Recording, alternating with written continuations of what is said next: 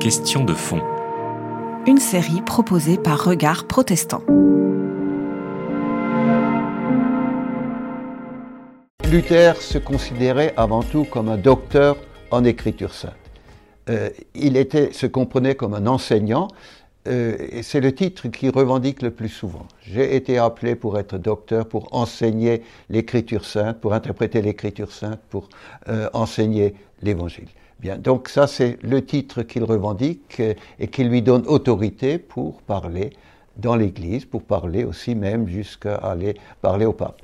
Ensuite, il y a euh, d'autres titres qu'il emploie, notamment entre 1520 et 1530, où il se qualifie d'ecclésiaste ou d'évangéliste. Ça aussi, ce sont des titres un petit peu euh, de, l'époque euh, qu'il emploie. et alors vient le terme de prophète. Alors il, se rend bien compte que déjà ses contemporains, surtout ses amis bien sûr, le considéraient déjà, l'un ou l'autre, comme un prophète. Alors lui, euh, il est tout à fait, tout à fait hésitant ou réticent vis-à-vis de ce titre. D'une part, il dit je ne suis pas un prophète, je suis un enfant des prophètes, je suis un lecteur des prophètes de l'Ancien Testament. Le Christ seul, le Christ seul est prophète. Moi, j'interprète les textes, euh, je ne suis pas un prophète. Mais d'un autre côté, il se rend bien compte qu'il exerce quand même un ministère de type prophétique. Euh, il se situe dans la lignée des prophètes. Il, parle de la solitude du prophète dont il souffre, qui, est aussi la sienne. Euh, et donc, il lui arrive aussi de dire dans un autre texte de 1521, euh, je ne sais pas si je suis un prophète, mais eux, mes adversaires, doivent craindre que j'en sois un. Alors voilà.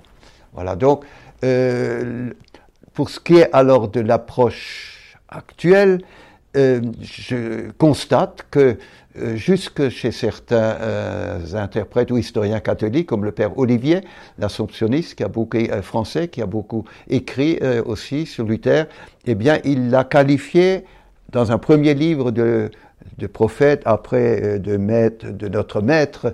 Donc il a un peu, euh, un peu hésité à continuer à employer ce terme, mais dans son livre sur le procès Luther, il dit il devait s'affronter euh, Luther et le pape parce que l'un était prophète et l'autre c'était le pontife. Et tant qu'on n'aura pas résolu cette opposition entre le pape et le pontife, eh bien, on n'aura pas résolu l'opposition entre catholiques et protestants. Alors je constate aussi que euh, que la, une grande biographie allemande qui vient de paraître il y a, deux ans, trois ans, euh, traduite en français, l'auteur s'appelle Schilling, eh bien, d'un multiples reprises, il utilise le terme de prophète pour caractériser, pour caractériser euh, Luther. Il utilise un autre terme d'ailleurs, euh, très médiatique, euh, il le qualifie de rebelle.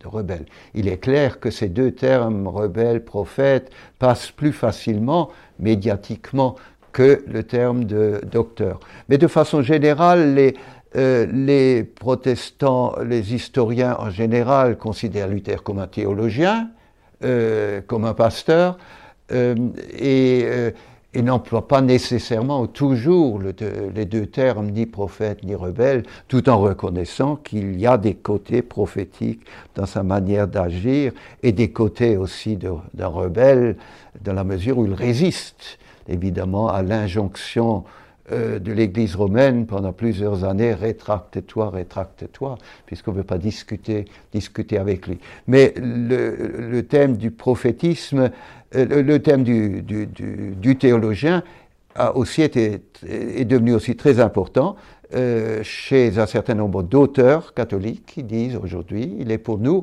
pour nous un maître en théologie qui nous rappelle euh, l'importance de la grâce, le, thème de la foi, euh, le thème du Christ. Donc euh, pour nous, c'est un, docteur que nous pouvons, d'une certaine manière, recevoir, dont nous pouvons recevoir des impulsions, même si sur un certain nombre de choses, notamment sur l'Église, il reste des désaccords. Mais beaucoup d'historiens catholiques disent aujourd'hui euh, il n'a pas voulu, il n'a pas, pas voulu diviser l'Église. Il voulait rester dans l'Église. Il n'a pas été entendu, n'a pas été entendu. Mais c'est vrai euh, que euh, les catholiques nous disent, nous ne pouvons pas célébrer quelqu'un qui est à l'origine de la division. Et d'une division qui a perduré à travers des siècles et qui a fait des milliers de victimes, comme chacun sait, guerre de religion jusqu'en Irlande euh, et, d'autres phénomènes. Euh, donc, euh, quand je parle avec des catholiques, que je fais des conférences sur le sujet, catholiques et protestants, peuvent-ils commémorer ensemble la Réformation? C'est difficile pour eux de fêter. Mais je constate que euh, ils, sont très sensibles aux impulsions de Luther et à ces thèmes de la foi et de la liberté de conscience et tout ce qui a été repris aussi par Vatican II. Donc il y a une ligne, on a pu dire que, que Luther était l'observateur caché de Vatican II, ce que personne ne peut prouver évidemment, euh, mais c'est vrai qu'un certain nombre de thématiques euh, de, de, Luther sont revenues, il y a aussi l'attachement à la Bible, euh, qui, est très importante euh, dans, à Vatican II. C'est vrai qu'il avait, qu'il avait un, comment dire, à la fois une nature forte, mais aussi une conviction de foi, une conviction d'avoir raison, d'avoir, d'être enraciné dans l'écriture, d'avoir redécouvert l'évangile, de ne l'avoir pas inventé, mais de l'avoir redécouvert, qui lui, qui lui a permis, permis de résister. D'autres auraient sombré, d'autres se seraient effondrés effondré devant toutes ces attaques et tous ces périls. Pendant des années, il a dû craindre pour sa vie aussi. Et c'est pour ça d'ailleurs qu'il a beaucoup tardé plusieurs années à se marier. Je pensais qu'il il mourrait peut-être martyr et ne pas laisser une famille euh, sans, sans, sans, lui. Euh, mais, mais ça fait partie effectivement de, cette, de, ce, de ce personnage, cette, cette force cette force à la fois de caractère et cette force spirituelle, euh, de prière aussi. C'est un homme, c'était un homme de prière.